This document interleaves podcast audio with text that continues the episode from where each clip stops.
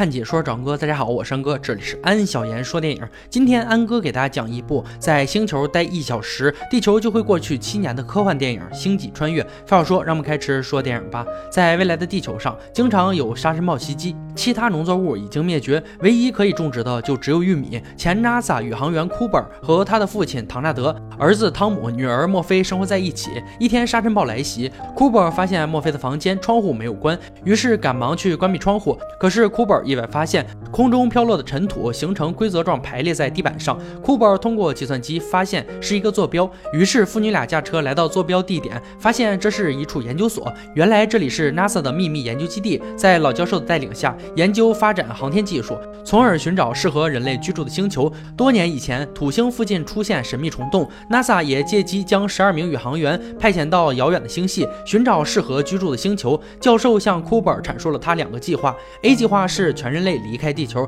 前提是解开一个重力方程。B 计划是寻找一个新星球，然后带着几百万受精卵使人类繁衍下去。随后，教授说服库珀成为飞船驾驶员。他和教授的女儿布兰德、黑人罗米利，还有多伊尔以及机器人塔斯一起驾驶着飞船来到了外太空，准备穿越虫洞。在经历了时间隧道后，他们到达了一个未知星系。在这里有一个巨大的虫洞，虫洞旁边有一颗星球。而 NASA 之前派出的宇航员探索过这颗星球，传回来的消息显示，这颗星球有适合人类居住的条件。但由于离黑洞的距离很近，在这个星球上的时间一小时等于地球上七年。库珀和其他宇航员驾驶着飞船来到该星球，飞船着陆后，几人来到舱外，发现这里一望无际，全都是水。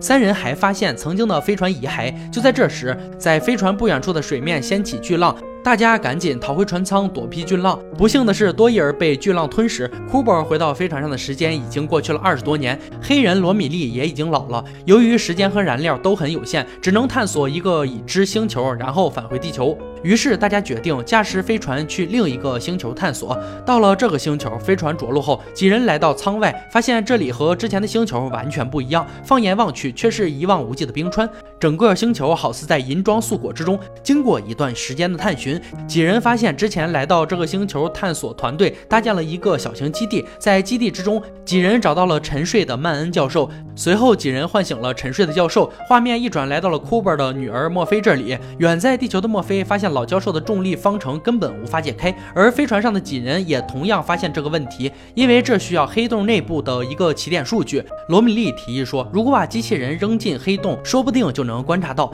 曼恩教授告诉大家说，这个星球冰冻的地表下面有第二层表面，那里适合人类生活。但这一切都是曼恩的骗局。他为了吸引地球人来救他而伪造了数据。曼恩打乱了库珀的面具，逃回飞船。库珀通过设备连接到布兰多，布兰多和机器人驾驶飞船去救库珀。而这边的罗米利不幸被曼恩暗算炸死了。于是库珀和布兰多驾驶飞船在后面紧追不舍。曼恩准备独自登上永恒号主飞船，并抛弃库珀他们独自回到地球。因为飞船需要续航，所以曼恩需要驾驶飞船赶回空间站。可是，在对接过程中还没有成功，曼恩就提。前打开了舱门，空间站受到严重破坏并偏离轨道，而库珀却通过他高超的驾驶技术，在几乎不可能完成对接的情况下，调整角度、旋转速度，成功与空间站对接。接下来，因为空间站巨大的离心力，把飞船带进了另一个星球。为了减轻飞船的负重，库珀和机器人脱离了空间站，飞船只留下了布兰多驶向最后一个星球。脱离后的库珀滑向黑洞，却掉进了一个五维空间。透过密集的五维空间，库珀发现这是女儿的。书房时间在这里竟然是实际距离，往前走竟然能回到墨菲小的时候。而此时库珀连接到了机器人塔斯，塔斯在这里观察到了黑洞起点的数据库。库珀开始利用手表的秒针配合摩斯密码传递信息。墨菲注意到了秒表的异常以及库珀留下的信息。最终，墨菲打开了方程式，成功的将人类送向了太空。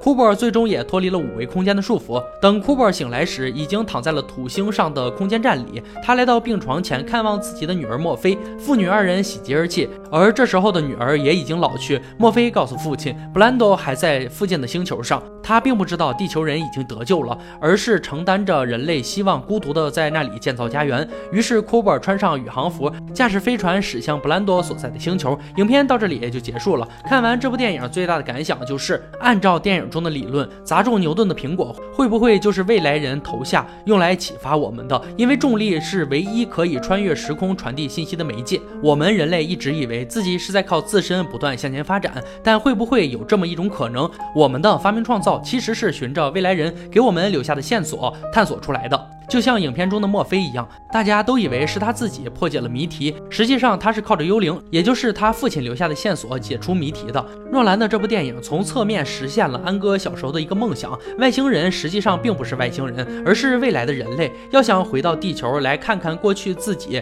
但由于高度进化，语言也不同，我们已经认不出他们的样子了，才把他们误认为了外星人。实际上，他们只是移民到了别的星球居住的未来人类，通过黑洞回到过去的地球。那么这一切就回到了原点，人类的整个文明历程是否就是一个死循环？我们就是过去人的幽灵，未来人就是我们的幽灵，这么循环反复，生生不息，经历一次次跨越时空的星际穿越，或许爱才是连接过去和未来的虫洞吧。好了，今天解说就到这里吧，喜欢哥解说，别忘了关注我哦。看解说找安哥，我山哥，欢迎大家订阅我的频道，每天都有精彩视频解说更新，我们下期再见。